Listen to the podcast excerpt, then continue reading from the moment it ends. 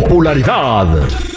Lo más destacado del momento en las redes sociales. Esto es What's Trending. Información que no ayuda, pero entretiene. Con la Jennifiera. Al aire con el terrible.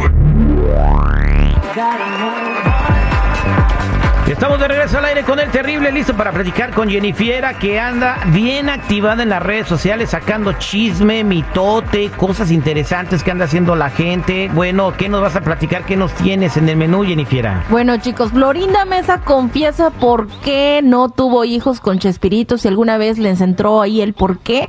Bueno, pues Florinda Mesa dijo que no tuvo hijos porque lo conoció ya teniendo mucha diferencia de edad, que se llevaban 20 años, además de que él estuvo casado y que ya se había hecho la vasectomía y a pesar de todos esos obstáculos decidieron vivir su amor sin poder tener hijos, que Chespirito siempre estuvo agradecido por el sacrificio que hizo ella de que pues sabía que no si se casaba con él no iba a tener pues familia y que le dijo que era su mujer ideal y pues lamentó nunca poder haberle pues nunca poder haber tenido hijos juntos y bueno, ella dice que descubrió el amor verdadero y que fue feliz durante los 40 años que estuvieron juntos. ¿Cómo ven? Pues, güey, o sea, es chido, ¿no? Pero pues se va a sentir bien solo ahorita sin Chespirito y sin hijos. ¿Quién la visita? ¿Quién le va a dar unas flores el día de la madre? Todas esas cosas, aunque digan que no calan, ¿eh? No, pues claro que sí. Llega el momento en que dices tú el sacrificio que hice. Y ahorita estoy sola. ¿Para qué? Pues hubieran mínimo adoptado un chamaco. No había muchas cosas que podían hacer. Exacto. dice que cuando quería ganas, tenía ganas de ver a un niño, se vestía el chavo del 8.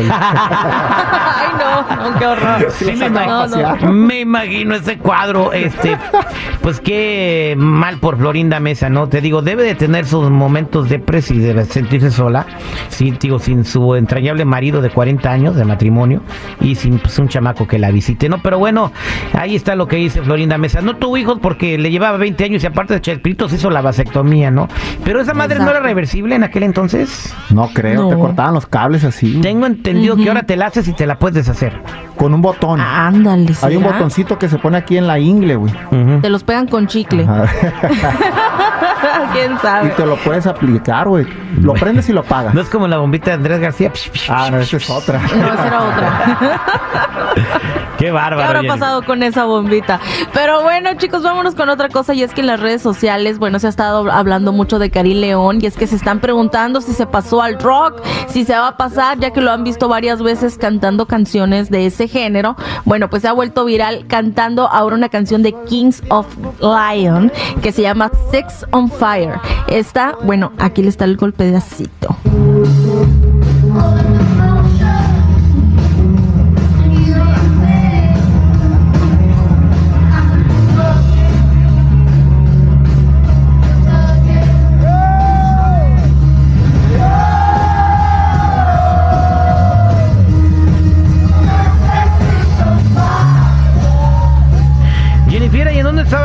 Esto? Bueno, creo que era un after, según en el video que se subió, bueno, estaba diciendo ahí la persona que imagínate ir a un after y tener la oportunidad de escuchar a Karim León cantar esta canción. Yo siento que Karim León es versátil, sí, pero le late más la música de ese género. Se nota bien cañón hasta cómo se viste y todo el rollo. Eh. Sabes que muchos a muchos músicos del regional mexicano les gustan más otros géneros. Bueno, vamos a Pepe Aguilar, o sea, es, rock and rollero, la música que tienen su eh, Spotify puro de rock and roll, de Guns N' Roses y ese rollo, ¿no? Sí. Oye, desde pues entonces al Karim León se le volteó. ¿Qué se le el gusto al género, pues, o sea, ahora le gusta el rock.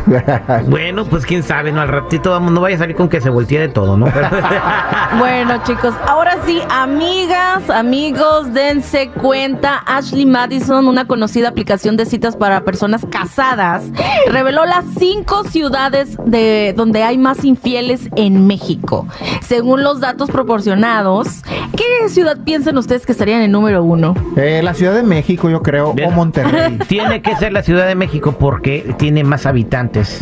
¿Será? Bueno, pues la primera está aquí, Zapopan, Jalisco, eh. ¿ok? Este encabeza la lista, hay más suscriptores de Zapopan, Jalisco. En segundo lugar está Tijuana, Baja California. Uy, uy, uy. En tercer lugar lo ocupa Puebla. Mm. Puebla. En Puebla. Entonces, Puebla, en Puebla hay infieles. No solamente es famosa por su camote y su mole. También hay infieles.